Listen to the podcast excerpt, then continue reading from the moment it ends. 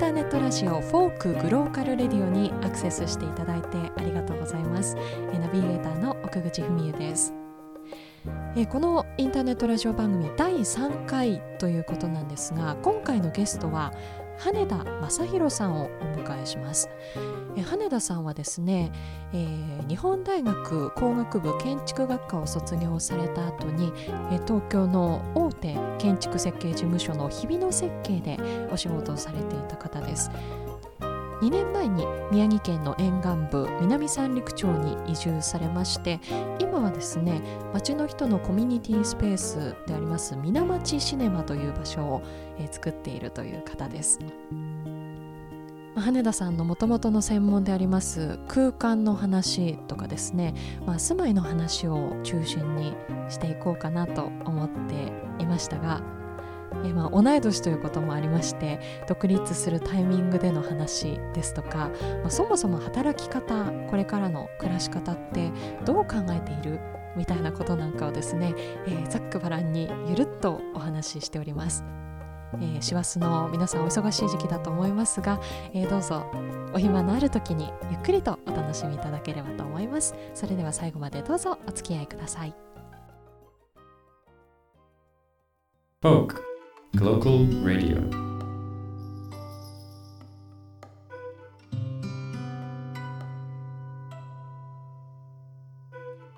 フォークグローカルレディオ。今日のゲストは羽田正弘さんをお迎えしました。よろしくお願いします。よろしくお願いします。緊張する。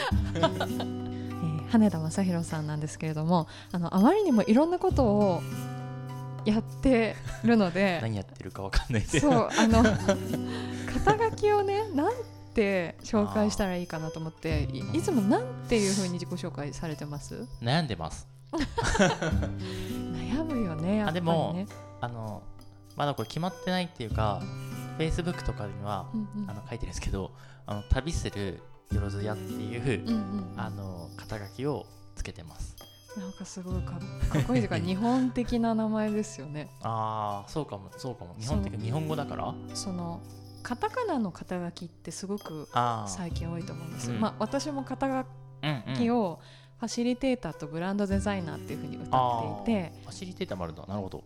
もうもろカタカナの,、あの肩書きをつけてるんですけど、実はいまだにこれでいいんだろうかっては思っていて、はいはいはいはい、いろんなことをやらせてもらっているから、だからよろずやっていうあその手があったか的な ちょっとそういう感じなんですけどなんか僕はお仕事の肩書きじゃなくて、うん。あの B の肩書きご存知ですか、あれをやって何かなってあの思った時にしっくりきたのがあのよろずやでご自分の在り方っていうか自分の生きうん、生き方暮らし方としてっていう感じなんで、うんうんうん、多分なんか見つかりそうもっと違う。そうですよね、うん、なんかこうやっぱり状況に合わせて、うん、言い方を変えたりしてるんですよ私も、例えば、まあ、こういう喋りの仕事をする時はさっきも言ったみたいにファシリテーターって言ったりとかするんですけど、まあ、物書きとかもするので、そういう時はライターって言ったりとか、あのまあ、いろんな先々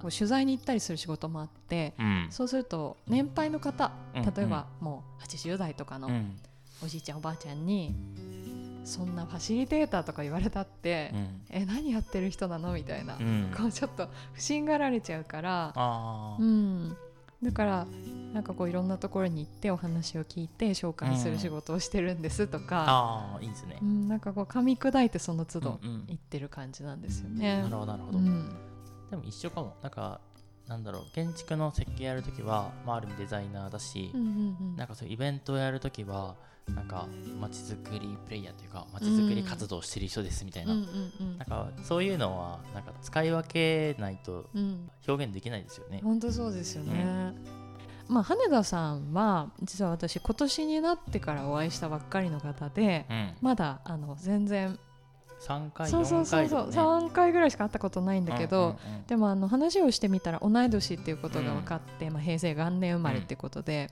うん、でまあなんかこう独立してみたいな経緯とかも、うんうん、すごいあの近い部分を感じたりとかして。うん。なんか本当にそのよろずやとして今やってることを いろいろあのこう突っ込んで聞いてみたいなと思ってるんですね。はい、であのもともとは設計のお仕事をしてたんですよね。ね。うん。大学出て一番最初は保育園とか幼稚園とか、子供のための建築を設計してました、うんはい。この前にね、あのーいろいろ小さい時の話とかもあ 聞かせてもらったり 別の取材でしたんですけれどももともとすごいインドアの方だったんですあって、なんか今ね本当にいろんなところ飛び回ってもういつも半袖ともう今日は長ズボンだけど 短パンを履いてるみたいな。少年のような。そう少年のような方で。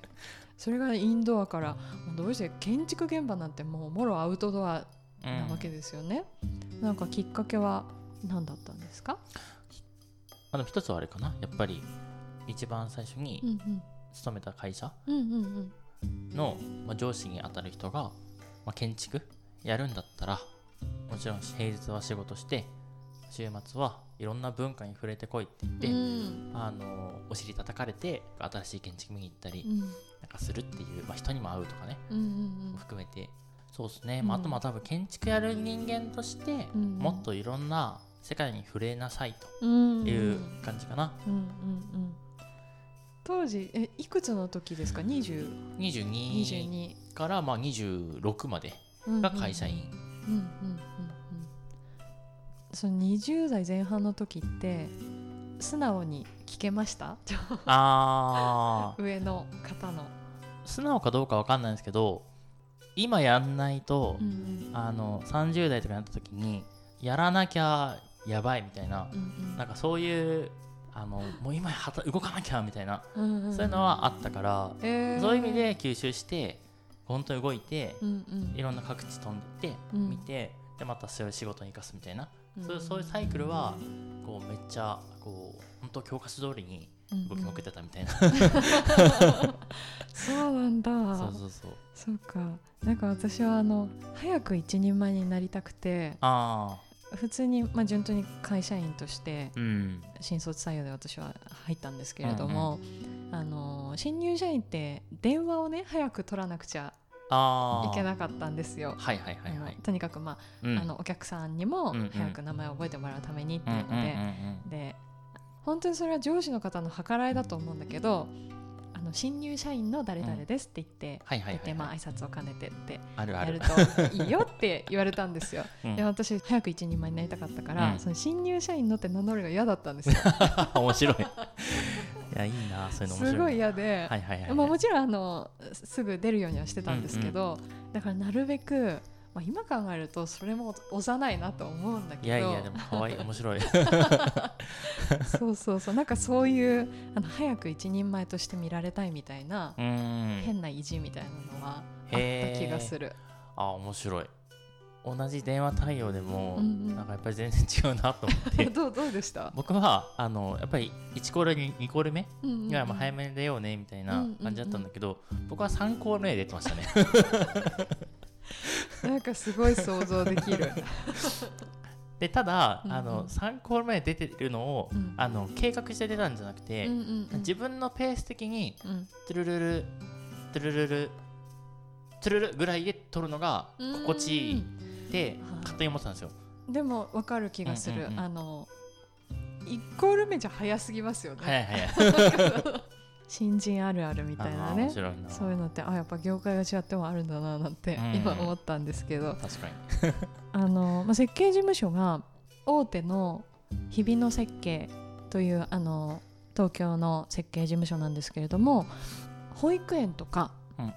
子どものまあそういう居場所とかそういうのを専門に作っていた設計事務所っていうことでうんうんなんかその選択がすごい素敵だなと思っていろんな建物に触れたいとか、うん。もっと本当にこうあのデザインが立ったうんうん。感じの設計をやりたいっていう設計の学生さんって多いのかなと思うんですけど、うん。全然違うアプローチなんじゃないかなと思って。そうですよね。周りはそうですよね。なんか建築学科だから、うんうんうん。まあ、建築作るとかハウスメーカー行くとか,、うん。建築で志望していくけど、うん。僕あんまりその建築の行きたい事務所もなかったしその事務所としては、うーん。そうなんですか？ははい。へえこだわりがなかったって感じですか？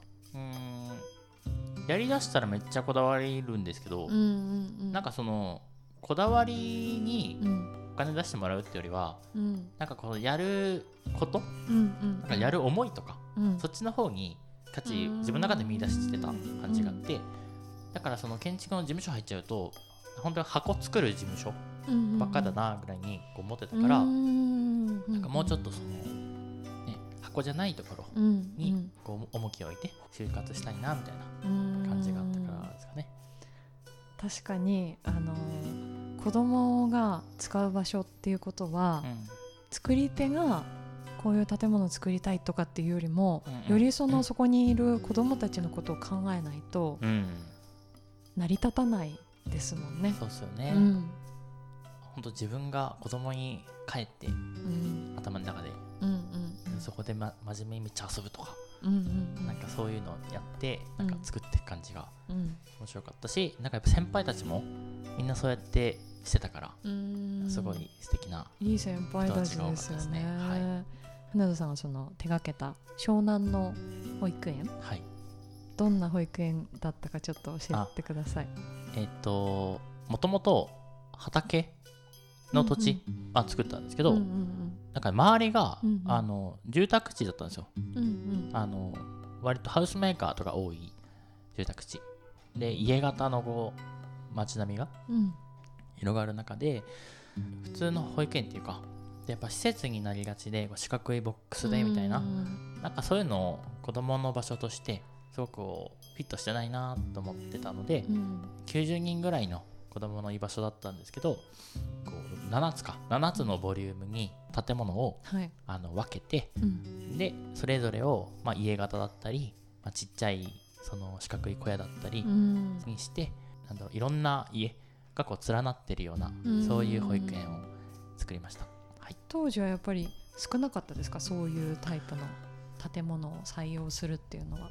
あでも僕の事務所はいた事務所はあの採用してたし、やっぱり、りそういう思考が多かったですね。うんただまあちょうど待機児童問題がかなり騒がれるようになってた時期だったんで、うん。えー質より量じゃないけどとりあえず作ろうみたいなっうん。ていう流れがあったんですよね、うん当時はね。6, 年前ぐらいか。うん67年前。そうかまた67年でだいぶ変わってるってことですねじゃあ状況も。買ってんじゃないかな。うんそうか。でもすごい充実してたと思うんですけど、うん。まあ、職場を辞めるうんうん。ふうに決断したっていうのが、うん。どういう心の動きだったのかなと思って。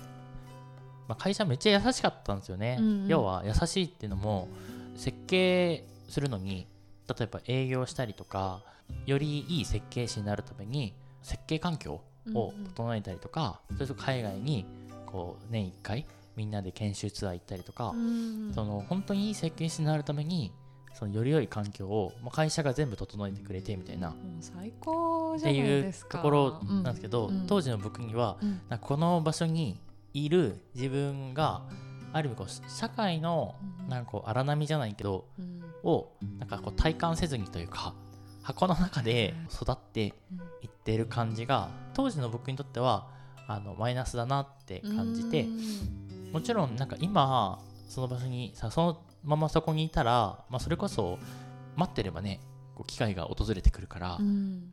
よりその経験値とかなんだろう、まあ、設計経験ですね。うん設計士としての経験だったりとかあったと思うけど、うん。なんかよりその設計の経験にたどり着く手前の部分とかその後とかうん。とよりその人としての部分上げたいし上げなきゃなみたいな、うん。このままじゃいけないみたいな、うん。なんかそういう感じがあってうん飛び出た感じがありました。うん。それ飛び出たのが 4年終わって飛び出た感じ、4年終わって飛び出た感じ、そうか。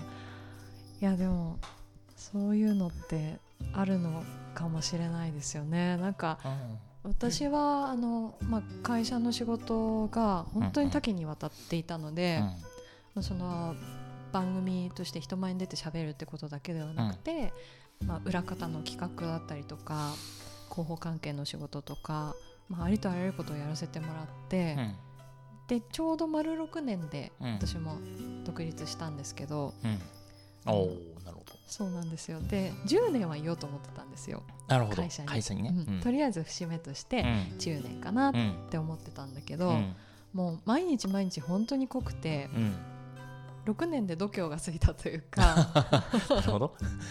もちろんその社会人としてとか、うん。職業人としてまだまだっていうのはああると思うんですよ、まあ花さんの分野もそうだと思うんだけど、うんうんうんうんでもそれを言ってると、うん。あのじゃあ例えば独立っていう目標があったとしていつになるのっていうのは、うん。もう自分で決めるしかないうんうんじゃないですか、今だみたいな。対外的にラジオで喋ってるとこうアナウンサーっていう見られ方をするんですけど、うんうん。アナウンサーっていう肩書きは私は全然しっくりきてなかったんですね。ああ面白い。なるほど。であのーラジオで喋ってる一面もあるけどうん。そのなんかこう裏方でいろいろやってる自分っていうのもいて、うんうん。そういうのをなんか独立していろんなことにいろんな面で関わってるじゃないですか。うんうんうんうんそれがなんか本来の自分のありたい形だなって思あってーなるほどなるほど。まあ本当よろずやじゃないけど、はいはいはいはい。そうそうそう。一つの肩書きっていうのはなんかこうどれ、うん、それじゃないんだけどなみたいな。それだけじゃないんだけどなあみたいな。しっくりこない感じっていうのはずっとあったんなるほどですね。なるほど。あでもなんか面白いなと思ったのが僕割とそれこそ独立してうんうん。会社持って、あんとまあ、自己うん実現みたいなうんうんうん。ある種の、うん。であんまりなかった感じがあって、うんうんうん。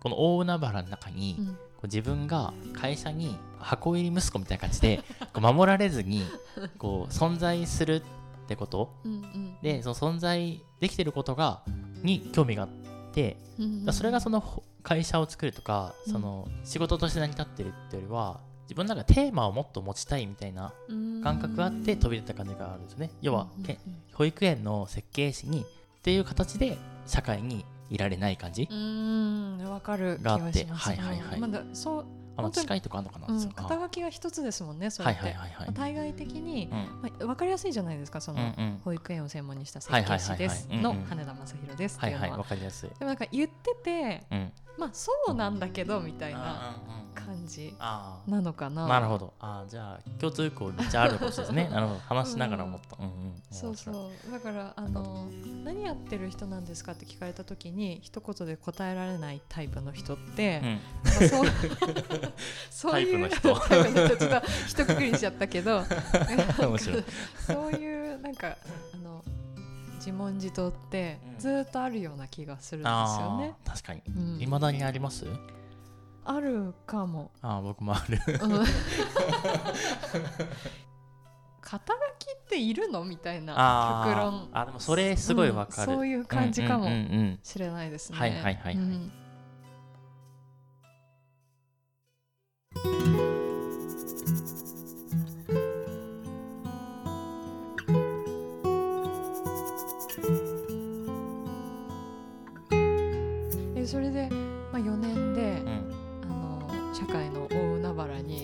飛び出して、話ちょっと戻ってきましたね。そう一応戻ってきた。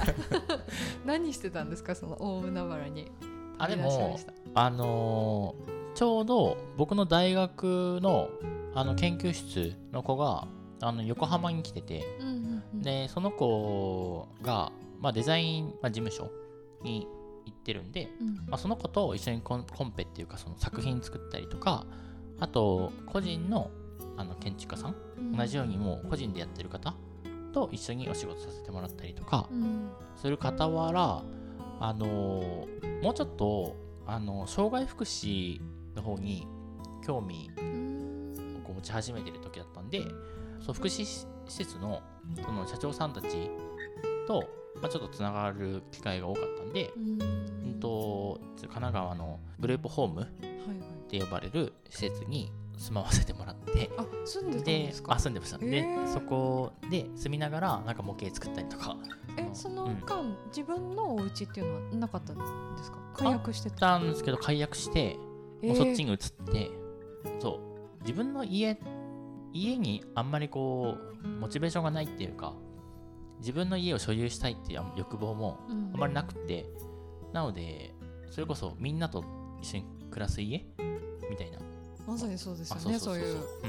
施設ってね、あちょうどいいと思って。うんうんうん。であのグループホームで住ま住まわ してもらって。えなんて言ったんですか？えここ住みたいんですけどって、うんともともとまだねグループホームなかったとこでうんうん、ちょうど立ち上げがあってでよかったら空いてるけどあの住みながらうんうん。あの宿直というかはいはいはい。あの、まあ、夜のスタッフみたいなことやってくんない？みたいな感じだったんですけどなので、まあ、ちょうどタイミングがあったって感じですね。そうそういうのって本当タイミングなんですね。ああそうね。確かに、うねん、ええどんな生活だったんですかそこでの？グループホームの生活ですね、うん、と朝起きてスタッフじゃない時はもう、まあ、大体同じ時間ぐらいなんですけどおはようって言って一緒に朝ごはん食べて。はいはい。でスタッフの時は一応ご飯作ってくれるスタッフの方がいるんですけど、うん。朝早いんであの早早朝出る子たち分の朝ごはんを作るんですよ。はい。なのでまあ本当作れる範囲でうん作ってあげたりとか、あ花田さんが？あそうです。えー、そうあのパンに目玉焼き乗っけてサラダだったりとか、はいちゃんとメニュー決まってるんで、あじゃあそのレシピ通りってことあレシピ通り、うん、へえそういうのやったりとか。でまあみんなそこ大人だったんでうん。あの一般的な発達障害うん。関連。で、まあ、作業所っていうかそのね日中過ごす場所に行くからお見送りしたりうん。送ってったりしてで帰ってきたらお迎えするみたいな感じのうん。暮らししながら、あのその日中普通に建築の設計だったりとかあの作品作ったりはい。あのコンペ出したりとかするっていう生活。えー面白い。初めて聞いたかもそういう生活をしてるっていう方。いやそのそうっすね。そう施設のスタッフとしてうん。働いてるって方はもちろんいらっしゃると思うんですけど、その間、まあ、そのあの施設にいる方をうん。送り出した後に、うんうん。自分のその専門分野をはいはいはいはい。やってるっていうのが、あでもね多かったんですよ。そのそういうキャラのそれこそラッパーとかえ DJ とか。そうそうそうそうえー、面白すぎる。その子たちがスタッフやって、はいはい、なんかそのなんだろうスタッフがそのスタッフとしてそういるってよりは一人として一緒に遊ぶとかその友達として遊ぶような距離感が、もうそもそもその会社のスタイルとしてちゃんとあって、うんうん。だからなんだろうスタッフっぽくしないでねみたいなそもそも。入る時？はいはい。普通にいてみたいな。あでもそれが一番いい気がするんですよね。めっちゃ良かったです。うん。うんうんうん。えーみんな穏やかだったし。うーん、まあそういう距離感ってうん。お互いにですけどうんね、うんうんうん。やっぱりこうちょっと、うん、居心地が悪いなって感じる時もあるじゃないですかある。お互いにね。お互いに、うんお互いに、うん。そういうのにやっぱり敏感になると思うし、うん。いやめっちゃ敏感ですよね、めっちゃ敏感。うん。そう人との距離感を、うん。なんか日々学ぶというかあそうですね。んその体験するってあ感じだったんじゃないですかね。うん、面白い。えどれぐらいいたんですか？そのそこには。グループホーム住んでたのは、えー、と半年から1年ぐらい。うーん結構長いですね。そう思うとね。ああそうですね。ね。いやでも貴重な時間でしたね。めちゃくちゃでしたね。うん。もう幸せでした。あの瞬間すごいあもうこれが幸せかみたいな。へー。ですごく体感してた。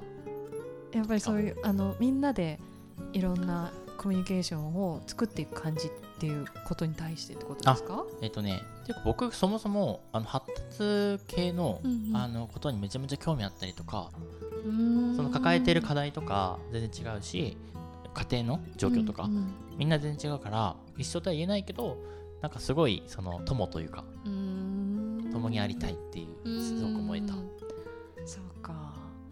でもなんかこう共鳴する部分みたいなのってうん。あるんでしょうねやっぱり。あそれはそのあのハンディキャップのことだけじゃなくて、うん。あるじゃないですか人でも。うんうんうんうん。この人とはなんかその波長が合うなとかなんかこうあんまり喋らなくてもうんうん。居心地がいいとか、うんうん。まあそういうのって大なり小なりどういう人との間にもある気はしますよね。うん。わかる。なんかなんか合ってるかみたいなうん。感じでしか表現したことないけど。う、んうんううん。ん、でもやっぱりありますよねそれね。あるんでしょうね。Folk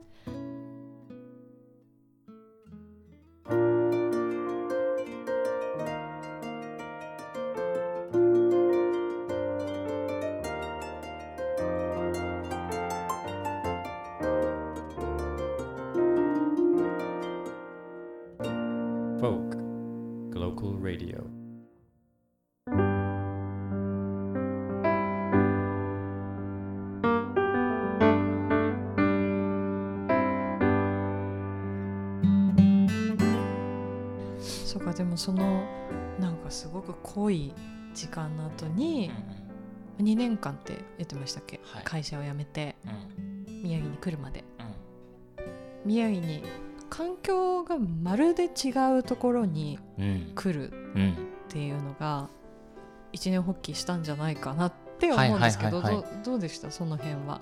で頭で考えたらそれこそつながりとかやっぱ環境変われば全部残していけられないからうん。それこそなんだろうなつながりあった方が、まあ、仕事もしやすいし、うん。そうそれこそね頭で考えればそうだけどそっちでもう一チャレンジしてみようかなみたいな、そのまあ南三陸にうん。で今あの活動をしていてうん。メインで今やってることっていうのはどういうことなんですか？えっと、南三陸に来たのも、まあ、地域の木材を使って車輪がついてる建物というかうん。今だったらトレーラーハウスとか、えー車両建築の開発？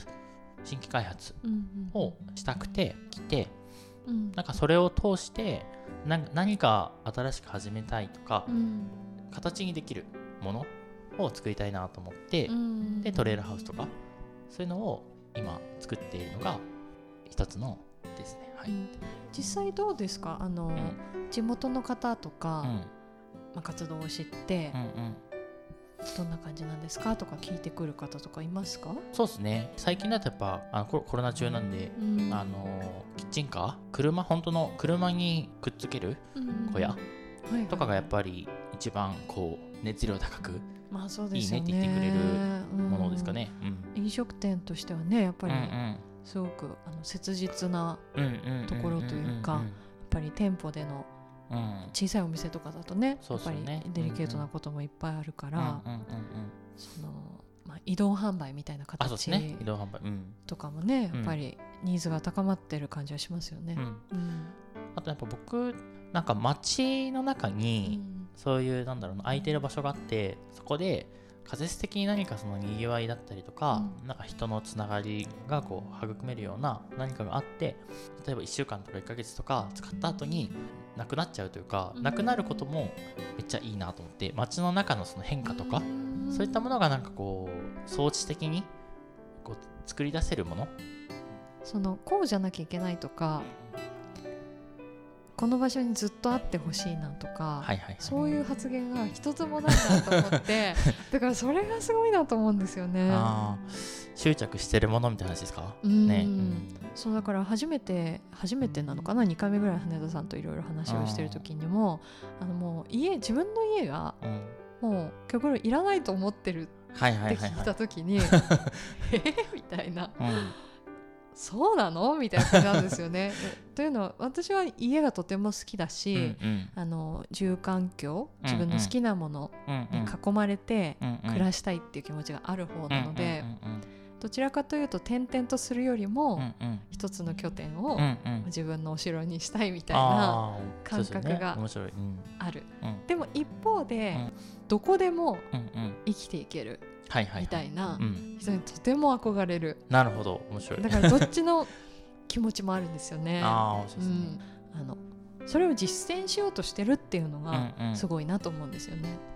そうね。だから今僕あの家借りてるんですけど、うん。あのこう違和感しかなくて。え本当はその車があってその車のがその僕の部屋じゃないけどえうん。こう昔のそれが銭湯とか文化とかちょっと近いなと思うんですけど、うんもちろんコストとかうんいろいろ考えると、ちっちゃな家にお風呂とかトイレとか全部ついててそこで全てが賄われる方がうん。多分今の時代的にはまあコストはいいんだけどうん。でもなんか家の機能をなんか街の中にこう点在させてうん。で体が動きながらそこにいる人とか場所とか機能とかうん。なんかそういうのを街の中でこう一つずつ得ていくみたいなうんうん。感じがか。そうですそうです。でもその方が自分には心地いいってことなんですか？そうっすね。心地よさありますね。うん。うん。そう心地よさがねある、うん、100m 移動するよりは20キロぐらい移動した方が楽しいみたいな。うん環境をガラッと変え続けたいみたいな感じですか？ねそういうあの欲っていうかねうん。はいろいろ内省深めたりとかうん。何回してもあの出てくる。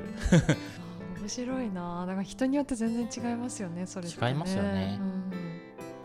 そういう自分で納得度がない時にはなんかそういう風にしちゃうらしいんですよ。うんでまあ僕も結構割と自分の経歴見ててあの結構こう3年スパン点々と飛んじゃうのは割とそういう自分の人生の納得とか自分っていうものに納得みたいなものが、まあ、なかった時期。うん。でまあ一つあるなと思ってるんですけどいろいろ学び深めてその自分がなんで今ここにいるかとかなんでそういうモバイルハウス事業したいかとか向き合ったとしてもあのやっぱりあのあ旅出たいみたいなやっぱそこに行き着くみたいな感じなんですね、へーなんかそういうそう。そこがねどうしてもこう性分っていうかそれ性分だってもう受け入れてる感じですか？それとも受け入れてる。あうーん。受け入れてもっと昇華させたいなと思ってうんその今まで本当旅だけだったんですよ。それこうん。そ仕事休んでそれこそ海外旅したりとか日本どっか旅するとかなんだけどなんかもっと家をなくしてもう毎日旅してる感じ。うん。でいっそ暮らしてみたらなんかめっちゃハッピーなんじゃないかみたいな。うん。それをやってみようかなっていうところにいるって今感じですまさにこう家を作ってるとこですね。えっ、と自分のためのってことですか？そう。まあ事務所みたいなもんですね。うんいや楽しみ。じゃあまたやっぱりこの今年2020年うん。コロナウイルスが世界中で広まって、うんみんないろんなことを考えてそうですよね。それぞれがあのうん。置かれてる状況について、うん。やっぱりこう立ち止まってうん。考えたと思うんですね。そうですよね。確かに。わかる。で特にその自分の暮らしとかうん。住まいとかうん。うん。うん。住んでる家のことうん。まあ本当にインテリアがすごい売れたりとか,、はいはいはいはい。なんかそういう現象が起きて、うん。今までよりもこう内に向かって考えてる方が多いと思うんですけど、うん。羽田さんのその目指すスタイルってうん。真逆だなというか、まあー。真逆というか多分羽田さんの中では真逆じゃないんだろうけどはいはい。世間一般的にうんうん。外に出ていくというあか。でも、うん。あわかる。なんかそれすごくうん。感じてて、うん。僕もあの多分みんなと一緒なんですよ。あの僕はその本当につながりたいとか、うん。本当にそれこそ、まあ、家族みたいな距離感うん。の人をうん。1人よりは2人2人よりは5人みたいな感じでうん。増やしてその人のところを旅したいって感じ、やっぱりじゃあコミュニティなんですね。コミュニティですね。箱を移すってことじゃなくてそうそうそう人のいるところ、まあ、今はね、うなかなか難しいこともあるけど、うんやうん。っぱつながりがテーマなんでしょうね花つながりがテーマでしょうね。ずっとまあ居場ね所とかね、でもこうやって、うん、うんうん、なんかお話をしてお互いに考えてることとうんか、うん。その違いとか共通点とか、そういうのをこうざっくばらんにおしゃべりするっていう時間が、うん。さとっても好きなんだなって今日改めて思いました。いいですね。うん。めっちゃ素敵。えー、フォークグローカルレディオは羽田正宏さんをお迎えしました。ありがとうございました。ありがとうございました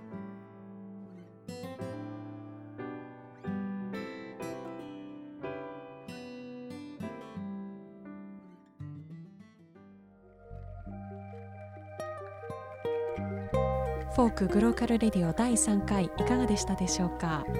同い年ということもありましてかなりざっくばらんな感じで私もお話しさせていただきましたがいや楽しかったですね。なんかこれからのことを改めていろいろ考えるきっかけに私自身なりました。皆さんもねこれからどうしていこうかな？みたいなことをですね、えーなんかこう漠然とでも考えるきっかけになったらいいなと思っています。